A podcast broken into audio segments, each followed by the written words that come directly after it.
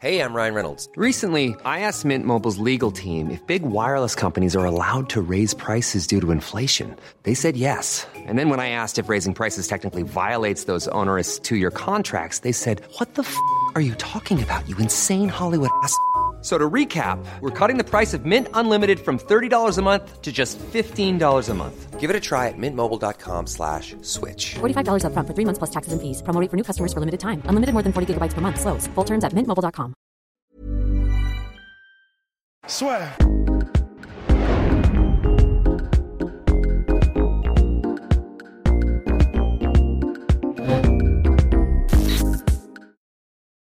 Ah bah tranquille Ah bah les gens vont le voir ça monsieur Oh putain, enfoiré. à chaque fois. Bonjour à toutes et à tous et bienvenue dans le podcast La soirée avec Mr. Rusty Business. Tout d'abord merci beaucoup parce que nous venons d'atteindre les 25 000 abonnés sur YouTube. C'est un petit pas pour l'homme et pour vous tous, mais pour nous, ça signifie beaucoup. Donc voilà, merci. Euh, deuxième chose pour dire que oui, euh, on a reçu la news aujourd'hui, mon cher euh, Rusty Business, et je tiens à le dire à tous nos auditeurs et viewers, moins 47% pour la journée sur MyProtein. Moi, 47%. Moins 47% avec le code LASFEUR. Donc c'est et que le code est maintenant à 47% pour la journée. Donc je ne sais Et pas si c'est. Oh what the fuck dog.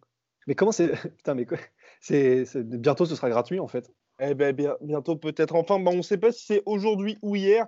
Si c'était hier, ben, on est désolé, le code repasse à moins 43% avec le code la sueur. Et donc, dernier point, mon cher Rust, et pas les moindres, nous avons passé les 205 étoiles, enfin les 200 fois 5 étoiles sur iTunes. Donc là aussi, merci à tous parce que. Ouh là là, fou, là là là là. Là, pourtant, ça va. hein. La journée a été longue. Merci beaucoup parce que franchement, là aussi, ça, Ouais. fait, ça fait plaisir. Ouais, je me rends pas trop compte de ce que ça veut dire, mais. euh, Ah, c'est quand même sur iTunes, c'est vraiment pas mal. 15e des podcasts sport. Donc là aussi, n'hésitez pas à vous abonner, nous, vous abonner, vous abonner. Et Tiens, en on- France on- et en France, oui, mon cher Russ. il y, en a, il y en a combien des podcasts sport? Je sais pas moi, des centaines, vraiment, il y en a plein. hein. donc, euh, Eh, Donc mine de rien, step by step. Eh, En tout cas, bref, merci beaucoup, ça nous fait vraiment Ouais. plaisir. N'hésitez pas toujours à nous écouter, à vous abonner. On est aussi sur Spotify, sur Deezer, sur- Comme du Rogan. exactement, pour 100 millions de dollars aussi. Donc vraiment, Bah, ça, euh, c'est par contre nous, non. Et ça, Ouais. c'est grâce à vous. Voilà. Donc, bref, merci beaucoup bien. On va, on va tout de suite rentrer dans le dur. Cette vidéo, c'est justement pour parler de tout ce qui se passe en ce moment à l'UFC. On a l'impression, mon cher Rust, après un UFC 249 absolument chargé, que là, on est plus dans euh, les tractations, les négociations et surtout des combats qui font sens, qui ont du sens et qui ne se font pas avec des cartes comme l'UFC 250 qui, je pense que vous en conviendrez tous, et notamment mon, ch- mon cher Rust, Flingué. on est un petit peu déçu parce qu'avec un main event, Amanda Nunes, Felicia Spencer, co-main event, Rafael Assunção contre Cody Garbrandt, on a énormément de respect pour tous ces combattants-là. Bien sûr. Et si on est américain, on ne paye pas 60 dollars pour voir ça. Non, non, et euh, je vois pas qui va payer 60 dollars pour voir ça, très honnêtement. Parce que c'est. Et encore une fois, euh, bah, de toute façon, les gens savent qu'on kiffe Gabrant et tout ça, et... mais c'est un fight night, c'est vraiment un UFC numéroté, et euh, qui plus est en pay-per-view, c'est vraiment.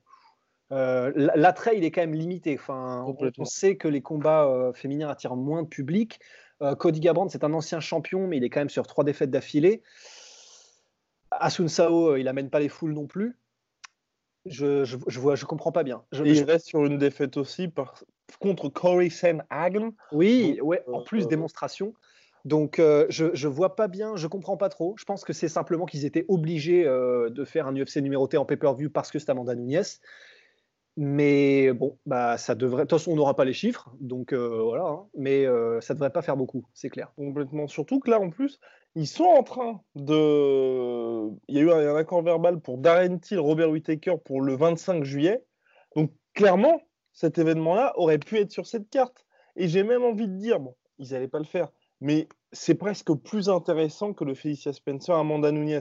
Donc, franchement, pour un pay-per-view, alors que le Till Whittaker ne sera qu'un Fight Night, bah, je, je veux dire, pour les femmes et puis pour eux, d'un point de vue business, je pense qu'il y aurait eu beaucoup plus de traction. Et dernier point, mon cher Ross, sur notre cher Cody Garbrandt, on reçoit énormément de questions sur pouvez-vous nous parler de Cody Garbrandt, de son mental et tout? On l'a déjà fait. Donc, s'il vous plaît, quand vous nous posez des questions, Regarde, je sais que c'est un petit peu compliqué ou vous n'avez peut-être pas forcément le temps, mais regardez toutes les vidéos parce qu'on a fait, on a répondu à énormément de questions lors des Et- aussi, mon cher Rust. Et voilà. Notamment celle-là. Suite Cody Garbrandt, c'était un podcast, je crois qu'on a appelé euh, l'importance mental. du mental. Exactement. enfin, Il y, a- il y a mental dans le titre, donc. euh, Exactement. Donc, euh, donc voilà, n'hésitez pas.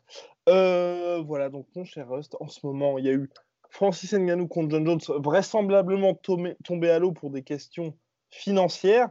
Et là, avec Dana White qui a quand même dit que durant cette période, c'était assez compliqué. On n'en avait pas parlé dans le podcast, dans les deux podcasts que nous avions fait à ce sujet-là. Parce que l'UFC, en fait, comme ils vont faire leurs prochains événements et le 249 à huis clos, en fait, ils demandent aux combattants de faire les efforts pour permettre à l'UFC de maintenir finalement le même niveau. Donc on pense notamment à Easter Overeem qui est passé à 400 000 dollars pour son dernier combat contre Walter Harris, alors qu'habituellement il était à 800 000. Et quand vous avez vu les derniers salaires, c'est vrai que c'était pas, c'était jamais mirobolant. On pense notamment à Jairzinho Rosenstruck qui a pris 80 000 dollars. Alors certes c'est une somme, mais 80 000 dollars pour prendre ce qu'il a pris face à Francis Ngannou, je pense que vous Non. seriez très peu à prendre cette somme-là. Bah oui, non, 80 000 dollars pour un combat qui était vraiment, euh, pas officiellement, mais un combat pour, de- pour le prochain contender pour la ceinture. 80 000 dollars, c'est vraiment n'importe quoi. Très franchement, c'est n'importe quoi. Et même, je trouve, alors, je ne sais pas, ils ont, ils ont évidemment sûrement une raison euh, pour laquelle ils font des énormes, des énormes coupures comme ça dans les salaires des combattants. Je j'ai- je comprends pas trop la logique parce que pour Il y a moi, ce serait... C'est vrai que mine de rien, il n'y a plus la billetterie, qui est quand même assez énorme à chaque fois. Il n'y a plus la billetterie, c'était oui, c'est énorme à chaque fois, mais premièrement, je trouve que ça aurait été un beau geste que de laisser les salaires des combattants, parce que eux aussi euh, galèrent. hein. Enfin, je veux dire, euh, c'était la pandémie, ça l'est toujours euh, à moitié. Eux aussi galèrent. ils ne peuvent pas s'entraîner correctement, ils prennent des risques. Donc, je- couper dans leur salaire à ce moment-là, je trouve que franchement, ça fait c'est de mauvais goût, je trouve un petit peu. Et d'autant plus que euh, l'UFC, bon bah on va voilà, ils ont le deal ESPN. D'accord, il n'y a pas la gate, et c'est vrai que c'est assez énorme. hein, c'est plusieurs, ça peut être des dizaines de millions d'euros. Ouais, bah à chaque mais- fois, en fait, à chaque... la gate, grosso modo, couvre pour chaque carte tous les salaires. Et où Oui, sinon, voilà, il y a un petit peu d'excédent. voire mais même voilà. beaucoup plus. Voire même ça, hein. exactement. Mais je veux dire, au minimum, Ouais. l'UFC paie les salaires avec la billetterie. Et là, donc, vrai. ils sont obligés de récupérer dans l'argent qui leur revient. En fait.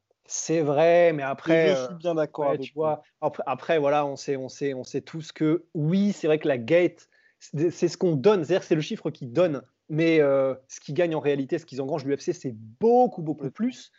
Donc euh, oui, évidemment, euh, la, la gate, ça compte pour, euh, pour, euh, pour couvrir les salaires, mais il y a tellement à côté, dont les deals qui, sont, qui, qui ne sont pas donnés, que j'aurais, oui, ça doit coûter, ça doit, ils doivent faire moins de bénéfices que d'habitude euh, au prorata euh, l'UFC sur leurs événements, ça c'est sûr, mais au point, euh, au point où il faut faire un énorme cut dans le salaire des combattants, je, je sais pas, je, honnêtement, ça me semble vraiment bizarre parce qu'ils feront moins de bénéfices que d'habitude, oui, mais je pense qu'ils font quand même encore des bénéfices largement, donc je sais pas, ça, ça, c'est bizarre, c'est bizarre, voilà. All right. C'est ça qu'à dire. Ouais. Bien. Et donc, Ngannou Jones tombé à l'eau. Là maintenant, on se retrouve avec Kamaru Usman, Jorge Masvidal, qui semble évident, qui a été annoncé par euh, Dana White il y a de ça quelques mois, qui clairement là, pour, ça ne faisait plus de doute, ou presque. Et là finalement, on se retrouve dans une situation où il y a Kamaru Usman qui est en train de dire, bah, moi je veux combattre en juillet. Dana White qui dit, donc ce ne sera pas Conor McGregor après le début de bif. Kamaru Usman qui dit, c'est soit Jorge Masvidal, soit Conor McGregor. Jorge Masvidal qui va chasser Nate Diaz pour un deuxième money fight pour le titre BMF. Et Léon Edwards qui est là, coucou s'il vous plaît les gars, j'existe. Donc c'est quand, même assez surprenant d'être dans une catégorie où il y, a y a du monde, tout semblait clair, mais c'est vrai qu'on se retrouve dans une situation où Kamaru Usman a tout à gagner en faisant un combat contre Jorge Masvidal ou contre Conor McGregor, et de l'autre, Masvidal qui se dit, moi, ok, il y a la ceinture contre Usman, mais je veux aussi l'argent, donc on a l'impression que c'est vraiment ça le nerf de la guerre. Bah ouais, c'est. Sais, on a un peu l'impression que c'est genre euh, une partie de, une partie de loup, tu sais, où tu dois toucher le loup. Sauf qu'en fait, genre, tout le monde a l'impression que. Tout le monde croit que c'est lui le loup et tout le monde essaie d'attraper tout le monde. Et du coup, c'est un jeu qui ressemble à que dalle, en fait. Et là, bah voilà, ça court dans tous les sens. Euh, tout le monde demande tout le monde. Et au final, bah, on n'a rien. Enfin. Je sais, évidemment, on va avoir quelque chose au bout de ligne parce que l'UFC à un moment donné va dire bon bah toi tu vas affronter toi, etc. Va remettre un petit peu d'ordre. Mais c'est vrai que là, du point de vue même du marketing pour les combattants, le fait qu'il y, y en ait aucun qui soit, il n'y en, a pas deux qui sont d'accord pour se combattre l'un l'autre en fait. Et donc c'est un bordel sans nom. Et du coup même c'est vrai au niveau de la, disons de la machine médiatique, euh, voilà, il, il, en faut, il en faut deux pour faire du tango. Euh, et, et, du coup, c'est vrai que là, le fait qu'il n'y en ait même pas deux qui se mettent d'accord pour commencer du trash talk et, le faire vraiment parce qu'il y aura un combat, et du coup créer de l'engagement, créer vraiment quelque chose chez les fans, bah, du coup, les fans, en fait, savent pas sur quel pied danser et eux-mêmes euh, sont un peu comme des poules devant des phares, quoi, devant un couteau ou une biche devant des phares, l'un ou l'autre. Donc, c'est très étrange comme situation. C'est vraiment très étrange. Et souvenez-vous, souvenez-vous, l'année dernière, Kamar Ousmane avait failli perdre son titre après les négociations qui avaient pris du temps pour le combat contre Colby Covington, qui était initialement prévu en novembre au Madison Square Garden et finalement ils avaient fait Jorge Masvidal contre Nate Diaz. Donc c'est vrai que là on a, on a vraiment l'impression que depuis qu'il y a ce deal WMI IMG, enfin que WMI IMG, ouh, ouh là là, ouh là là, j'essaie de lutter. c'est trop drôle parce que t'es depuis que WMI IMG a racheté l'UFC, évidemment, bah, pour plus de 4 milliards, donc ils ont une certaine dette, entre guillemets, à rembourser. Donc c'est vrai qu'ils serrent un petit peu tout, mais pour les combattants, on a l'impression que là, on a atteint un certain seuil qui fait que tout se limite et qu'on est donc dans des situations où on a Francis Ngannou contre Rosenstruck qui est OK, numéro 6 mondial, il vient de battre Overeem, mais sur le papier, c'est un combat assez disproportionné parce que vous avez le numéro 2 contre le numéro 6, on l'a dit, payé 80 000 contre Francis Ngannou qui gagne plus de 200 000, ou par exemple, le combat qui a ce week-end, qui est main event, Burns contre Woodley. Woodley, lui, ça fait un moment qu'il voulait combattre. Il n'a pas pu faire le combat contre Leon Edwards parce que Leon Edwards ne voulait pas prendre le risque de venir aux États-Unis. Ensuite, il y a eu les tractations pour le combat contre Colby Covington que tout le monde attend depuis très, très, très longtemps. Mais là, il y a eu un problème au niveau des négociations puisque Covington ne combat pas à n'importe quel prix. Et finalement, ce qui s'est passé, c'est que Burns, qui lui est vraiment agressif et a envie de se faire un nom dans cette catégorie, il sort d'un combat contre euh, Demian Maia, une victoire. Il prend pas très cher et lui, c'est une opportunité en or parce qu'il doit perdre sur le papier contre Terran Woodley. Donc il s'est positionné, Terran Woodley a dit OK et on aura ce combat-là. Mais c'est pas les combats, on va dire, que tout le monde veut et qui sont légitimes. Parce que là, ce qui est légitime pour Terran Woodley, c'est Covington. Mais ça se fait pas pour des questions d'argent, ce qui est hyper dommage pour les fans, pour les combattants et surtout qu'on sait tous que c'est possible que ça se fasse finalement. Mais c'est ça qui est frustrant, c'est qu'on a vraiment une espèce d'impression en ce moment que les combattants sont obligés, entre guillemets, de se brader s'ils veulent combattre. L'UFC en profite, mais du coup, ça fait un espèce de, je sais pas, de ventre mou où personne n'y trouve vraiment son compte, en fait. Donc, euh, je ne sais pas combien de temps ça va durer, je ne sais pas à quel point... Euh, à quel point, oui, évidemment, c'est lié par le contexte, euh, le Covid, tout ça, tout ça, mais honnêtement, je ne sais même pas quoi en penser en fait. C'est tellement, c'est tellement, c'est tellement du flou tout ça que je, ne sais pas, je sais, je sais même pas quoi dire. Je sais même pas quoi en penser en fait. C'est trop flou. Tout le monde se brade. On n'a pas les combats qu'on veut. Les combattants n'ont pas les combats qu'ils veulent. Euh, les personnes là, dans, quand on dit personne dans les superstars, on n'a pas l'impression que les gens sont heureux en ce moment.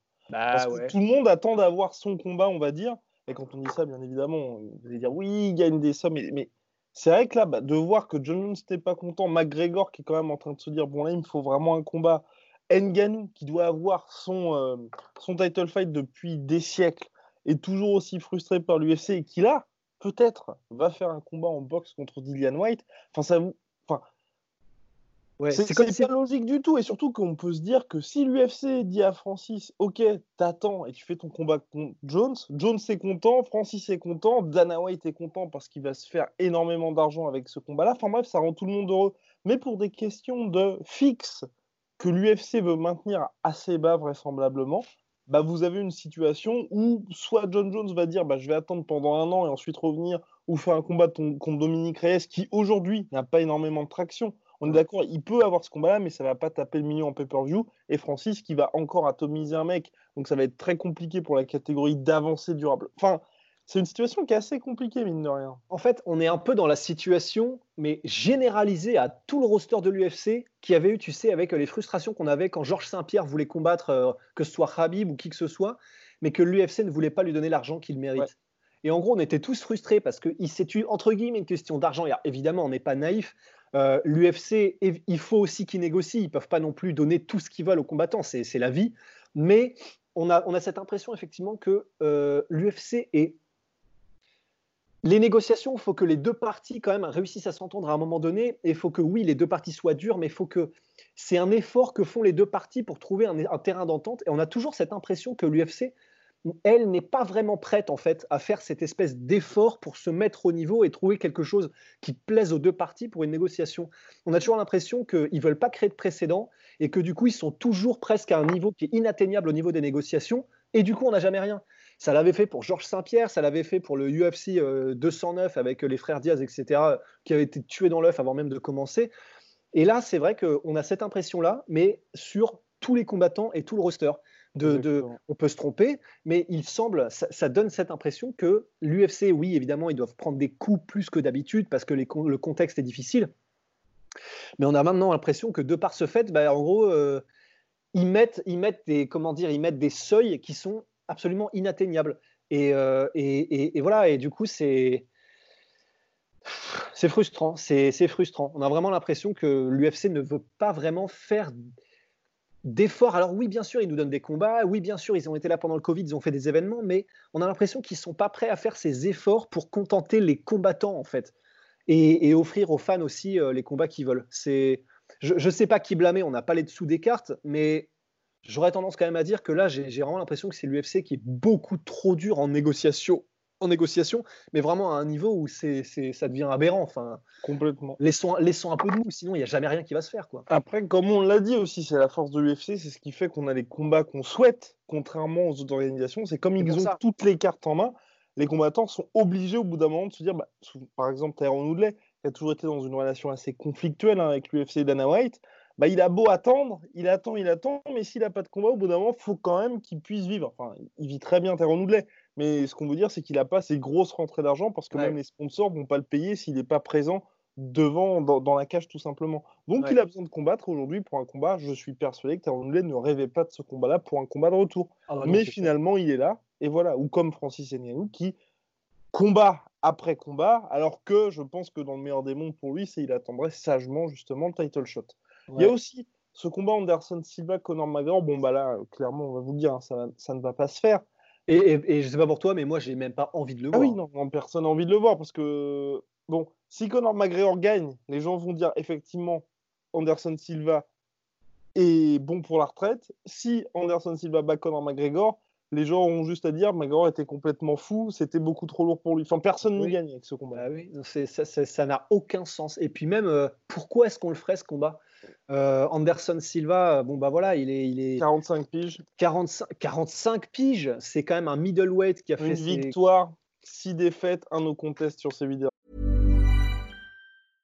Hey, I'm Ryan Reynolds. At Mint Mobile, we like to do the opposite of what Big Wireless does. They charge you a lot, we charge you a little. So naturally, when they announced they'd be raising their prices due to inflation, we decided to deflate our prices due to not hating you.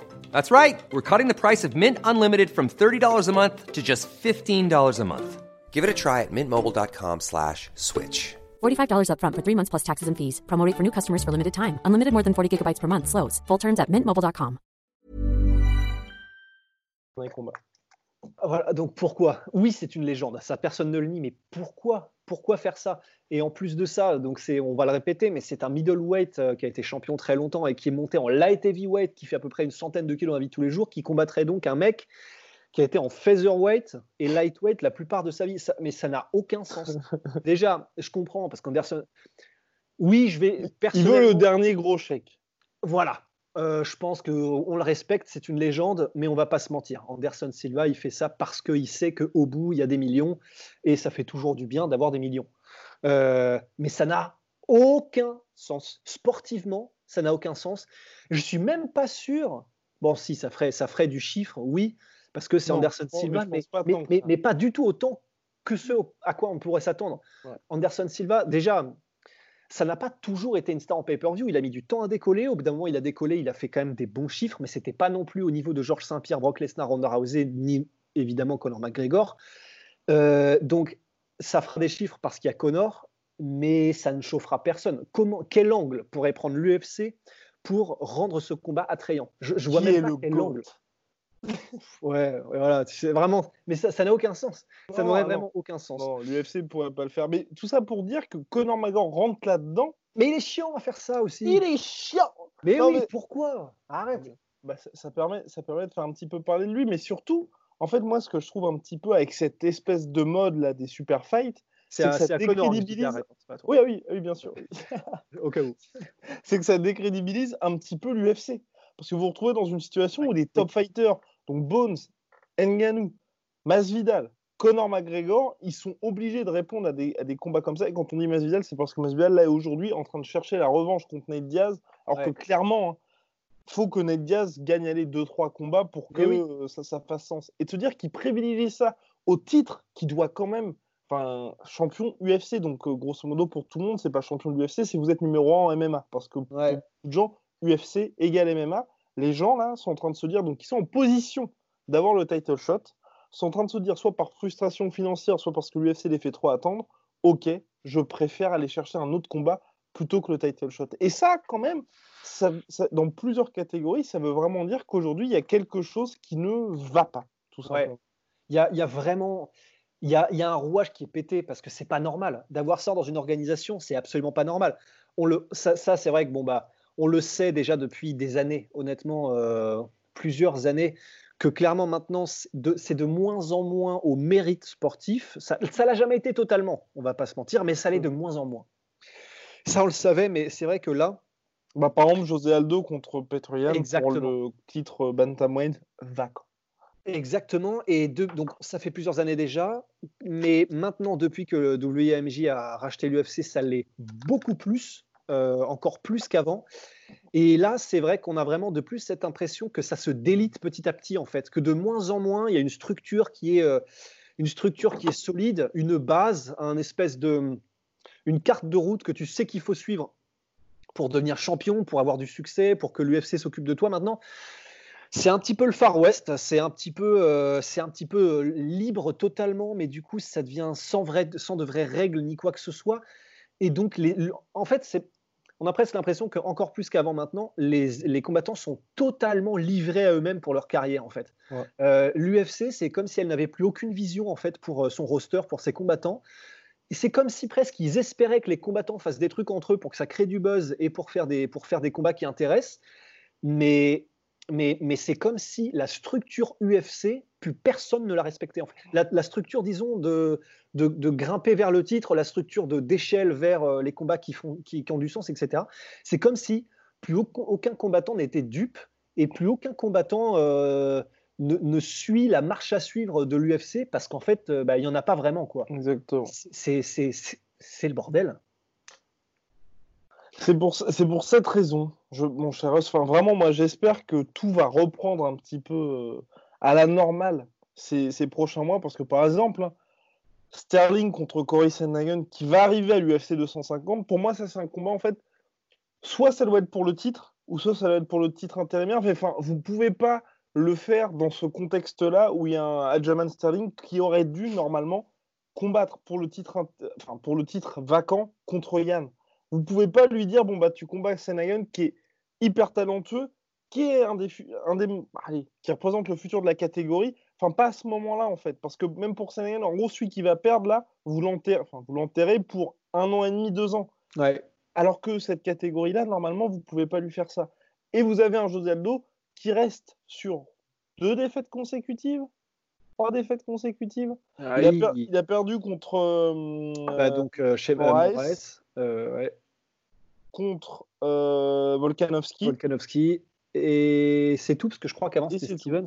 Et Ouais. oui, complètement. Et c'est tout. Donc deux défaites consécutives.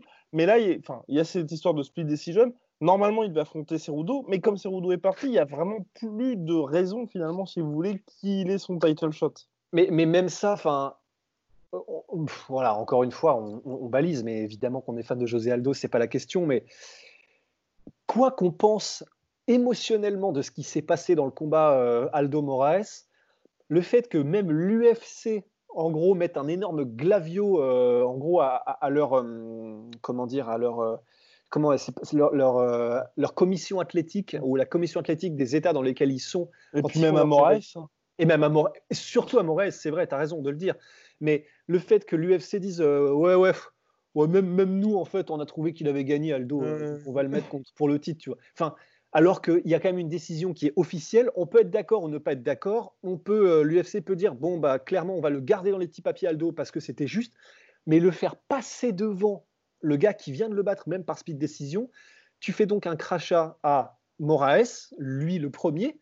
Euh, parce que c'est-à-dire que quoi qu'il arrive, même si tu gagnes aux yeux, des officiels, il faut juste que tu gagnes aux yeux de Dana White et des, responsables de l'UFC en fait. Enfin vraiment, on en est là, c'est presque et du coup, bah, pour Moraes, c'est dégueulasse. Euh, ça veut dire que, bon, bah, clairement, même l'UFC, en fait, euh, c'est vraiment, ils font à peu près ce qu'ils veulent. C'est, euh, on enlève le chapeau, on tire le chapeau, hop, on regarde, ouais, vas-y, on a envie, on le fait. Il n'y a plus vraiment de respect de quoi que ce soit, de quelque structure que ce soit. De, c'est et les combattants et même l'UFC semblent en gros ne plus en faire que au petit bonheur de ce qu'on veut faire et puis et puis on y va. C'est vraiment une période. Pour les combattants, on dit à chaque fois, mon cher Os, dans les podcasts, faut aussi qu'il soit payé. Donc moi, je ah comprends complètement qu'un combattant dise, bah, plutôt que justement de bah, d'avoir une carrière à la Raphaël Asunsao, où euh, bah, vous vous tapez tous les tueurs de la catégorie. Vous n'avez jamais le title shot quoi qu'il arrive parce que vous finissez par perdre contre un TJ Dillashaw, contre un Corey Sandhagen ou tel ou tel mec. Là, pareil, hein, enfin, il peut battre Cody Garbrandt, vous pouvez être sûr qu'il n'aura jamais le title shot. Ah Et donc ça, c'est une carrière exemplaire si vous voulez. Ou alors, vous avez une carrière justement où à chaque fois, vous essayez de faire parler de vous et vous dites, bah, soit je pars, soit je pars de l'UFC, soit, je vais en boxe, soit j'ai le title shot et vous êtes comme José Aldo, vous avez miraculeusement le title shot. Voilà, c'est ce genre de situation qu'il y a aujourd'hui, mais on ne peut pas vraiment blâmer les combattants, l'UFC non plus, parce que c'est vrai qu'ils sont dans une situation où, contrairement aux autres sports, comme ils ont ce, même si c'est moins vrai aujourd'hui avec le deal ESPN, ils sont un petit peu dépendants, mine de rien, des pay-per-view. Donc, il faut, mine de rien, que ça vende. Et donc, vous ne pouvez pas être dans une situation comme, par exemple, la Champions League, où tout le monde a payé les droits. Et donc, vous pouvez avoir une finale de Champions League, par exemple. FC Porto contre euh, AS Monaco en 2004, où certes, ça ne bat pas des records, ça nous rend énormément triste, puisque victoire 3-0 du FC Porto. Et il avait enlevé son maillot, il l'avait mis sur l'épaule, je me souviendrai toujours. Exactement, comment il s'appelait Carlos Alberto, je crois. Un truc comme ça. Enfin bref. ouais, les cheveux courts. Et, ouais. Et donc, et donc, bref. Il y a un débardeur blanc, c'est des images qui sont gravées. Et oui, Vous, avez, vous avez une finale comme ça, et euh, ok, si c'était un pay-per-view, ce serait un bid monumental. Mais comme tout le monde a payé les droits pour la Champions League, c'est pas grave parce que l'organisation, la maison mère, est contente, elle récupère le bif, et le bif, il n'y a pas de problème. À l'UFC, si vous faites un title shot, ou un title shot entre eux, par exemple, et ce serait extrêmement légitime, Cory Sandhagen contre Marlon Moraes, bah vous tapez les 80 000 en pay-per-view et clairement pour l'UFC. Non mais c'est ça, hein, bah c'est triste mais c'est ça. nous ça nous intéresse, peut-être que certains d'entre vous, les fans hardcore, ça vous intéresse vraiment, mais c'est vrai que pour le grand public ça parle pas du tout. Ah c'est sûr. Et donc forcément, c'est légitime sportivement, mais beaucoup moins financièrement. Donc l'UFC, ils sont toujours à cheval entre le sport et puis d'un côté le business. Ce qui fait qu'ils se disent à la fin, on fait José Aldo contre Petr Yan. Vous avez la Russie d'un côté, de l'autre la, la, légende parmi les légendes brésiliennes. On les sous-paye un petit peu, mais quand même raisonnablement. Tout le monde est content. Mais c'est vrai que du coup, vous avez des mecs qui sont sur le côté qui vont dire mais pourquoi moi j'ai pas ce title shot? Ils le méritent sportivement, mais c'est vrai qu'il euh, n'attire pas les foules. Ouais, mais pour moi, du coup, c'est vraiment, c'est-à-dire que c'est dès le début, dès à la racine, où on a dévalué, on a commencé à ah dévaluer les titres UFC, que, que, là, je crois que l'UFC a, merdé quelque part. Parce que. Ce qui est gênant, c'est que l'UFC soit quand même une organisation mature, en fait. Ouais. Je, pense que c'est surtout ça. Si l'UFC était dans la position, parce qu'on est toujours un peu plus tendre, nous, avec le Bellator, quand ils font leur freak show et ce genre de choses, mais c'est parce que le Bellator a besoin de ça, finalement l'UFC aujourd'hui, ils font tellement d'argent qu'on pourrait se dire, bah, vous pouvez vous permettre de faire des combats qui sont passionnants sportivement, mais c'est vrai que pour le reste, c'est un peu plus compliqué. Bah ouais, parce que hum, là, je ne suis pas sûr que ce soit très très euh, long-termiste en fait cette vision, parce que ah. à partir du moment où tu commences à dévaluer, à dévaluer euh, tes titres déjà, tes champions, parce que maintenant avoir la ceinture UFC c'est bien, mais euh, c'est pas vraiment ce que recherchent les combattants. Et c'est horrible, hein, enfin c'est pas horrible, mais c'est quand même monstrueux. Et euh, le fait que du coup ça, et que, et que les combattants ne, ne respectent pas ta, en gros ta, ta structure de, de, de, pour monter dans la hiérarchie à l'UFC, etc. Ça peut pas être bon sur le long terme. Ça, ne peut pas être bon parce que ça veut dire qu'en gros, tu vas être obligé de plus en plus, et on a l'impression qu'on y est déjà dans ce plus en plus. Tu vas mhm. être obligé d'aller chercher les freak shows et les combats qui n'ont aucun sens mais qui feront le plus de bif. Et c'est un cercle vicieux. C'est, c'est, euh, je suis pas Nostradamus, mais c'est évident que plus tu vas dans ces choses-là et euh, plus tu, tu, comment dire et plus tu plus tu creuses ta tombe euh, sur le long terme. C'est c'est c'est trouver l'équilibre qui est le plus dur, mais quand tu ne le fais pas, forcément, tu vas dans les extrêmes et, et forcément, ça va déconner à un moment donné. Enfin là, ça fait plusieurs années maintenant déjà qu'ils ont commencé à donner des titres et à donner euh, des. Bon, c'est surtout ça, des title shots à des gens qui ne méritaient pas forcément. On sent quand même qu'il y a une déliquescence petit à petit.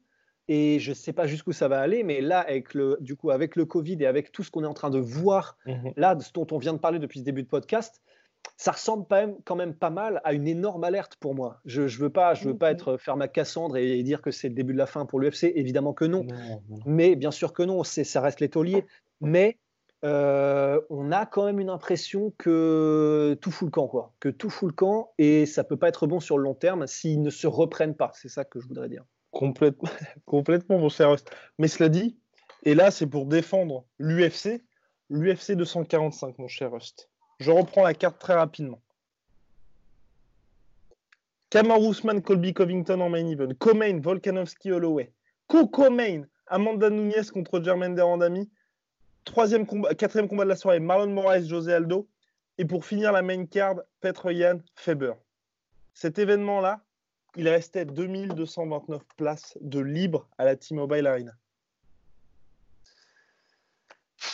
Honnêtement, honnêtement, quand on voit ça, on défend, enfin personnellement, une fois que je vois ça, je suis Dana White ou euh, les personnes qui s'occupent de la billetterie pour l'UFC, donc qui n'est pas Dana White, hein.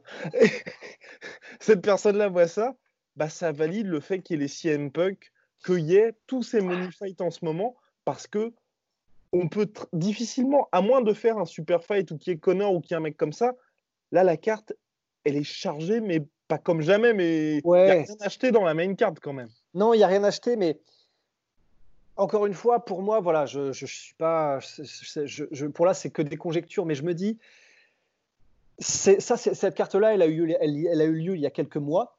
Et on est déjà, voilà, 2019. Voilà, et 2019. Et pour moi, on était déjà un petit peu dans ce, les titres sont un peu dévalués, etc. Parce que ça fait donc plusieurs années. Et en gros, ce que je pense, c'est que euh, de toute façon, le sport, il est porté par des stars. Euh, il te faut des têtes d'affiche, il te faut des poster boys, il te faut des vitrines, parce que c'est ça qui tire vers le haut. On l'a vu avec McGregor, on l'a vu avec tout le monde. Mais construire des stars, ça se fait aussi sur le long terme. Euh, ça se fait avec une stratégie où tu fais les choses bien, où, la dite star, elle peut passer les échelons correctement, elle peut, c'est long, c'est chiant, mais, mais c'est uniquement en faisant quelque chose de structuré pour moi, de solide et de structuré, que tu vas pouvoir bâtir des stars sur le long terme. Et c'est pour ça que bah, j'en sais rien. Et je veux pas non plus leur cracher dessus parce que c'est vrai que pour l'instant, je m'en prends, prends à l'UFC. C'est vrai parce que voilà, ce sont les tauliers. Ce sont ceux qui proposent les meilleurs shows, les plus grands shows, et on sait aussi qu'ils sont très très très compliqués en négociation et que voilà, ils ont été rachetés par euh, WMG, et donc il y a une nécessité de faire rentrer l'argent. Donc voilà, c'est pas gratos qu'on s'en prend, enfin que je m'en prends à eux, mais c'est, je comprends leur logique marchande, mais je dis juste, ça aurait pu, je pense, être un tout petit peu. Ouais, mais là, tu mets qui? Parce que ah vraiment, cette carte. Alors, Max Holloway, ils mettent le paquet. Ouais, mais justement, en fait, euh, et ce que, je, ce que je voulais dire, pardon, en, allant par là, c'est que, tu vois, si on était resté avec un, système un peu plus structuré et solide, eh ben, je pense que ah, peut-être les stars auraient été beaucoup plus grandes à ce moment-là. Je pense qu'un Max Holloway, s'il avait été un peu plus boosté, il y a aussi ça, hein, enfin, honnêtement, de mon point de vue, je ne sais pas ce que tu en penses, mais il y a aussi des combattants que l'UFC pour une raison que je ne m'explique pas personnellement, a décidé de ne pas non plus euh, promouvoir plus que ça. Tu ah, vois. Pour moi, il le pousse bien, Max Holloway. Attends, Max Holloway, sur ses derniers combats, il était toujours main event. Oui, mais, oui, main event. Mais ce que je veux dire, c'est euh, au niveau de, de, view de la machine promotionnelle en mode ah euh, de faire des, des docus dessus, ah, moi, je trouve que c'est pas mal quand même. Au niveau promotion, même si oui, il est mis dans des, dans des slots, dans, des, dans des, des positions sur la carte, slot, little slot, little slotty. Euh, il est mis dans des positions sur les cartes qui, oui, sont très avantageuses, parce que voilà, l'UFC sait aussi que c'est un favori des fans. Mais euh, pour moi, voilà, je, pense juste que l'UFC pourrait en faire un petit peu plus sur la promotion des athlètes, euh, en allant un petit peu plus loin. Je veux dire, vraiment, dans la vie de tous les jours, de faire des je crois que voilà, des documentaires sur eux, de leur faire des trucs spécifiques, des affiches, des trailers. pour moi, il y avait un petit peu plus d'efforts à faire. Et donc, ça, plus le fait de garder une structure solide pour, pour savoir, pour les combattants, pour grimper vers le titre, voilà, on sait quoi faire, on sait machin. Et ben pour moi, à l'UFC 245, euh, bah, Max Holloway serait encore plus grand qu'il ne l'est déjà. Euh, il pourrait, à mon avis, à mon sens, Colby Covington et peut-être Kamar Ousmane seraient encore plus grands qu'il ne l'était là. Et c'est ça, en fait, ce que je veux dire. C'est que je pense que depuis plusieurs années, si on avait une manière de promouvoir les athlètes et tout ça, et, de structurer le, chemin vers le titre, eh ben, on aurait pu avoir des plus grosses stars que celles qu'on a aujourd'hui. Je me trompe peut-être, mais je pense que c'est une piste. Bien, nous ne le saurons jamais véritablement, si vous avez un avis euh, contraire à ce que Rose vient de dire, n'hésitez pas à balancer ça en commentaire. Vous pouvez aussi nous insulter, mais dans le respect, comme à chaque fois. Allez, mon cher Rust, je vous souhaite une très bonne journée. Et puis, Moi de même. Bonne soirée, et puis portez-vous bien. Soit.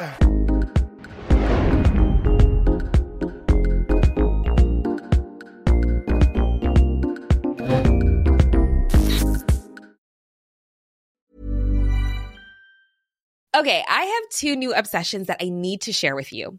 Impress No Glue Press On Manis and Impress Press On Falsies Lashes.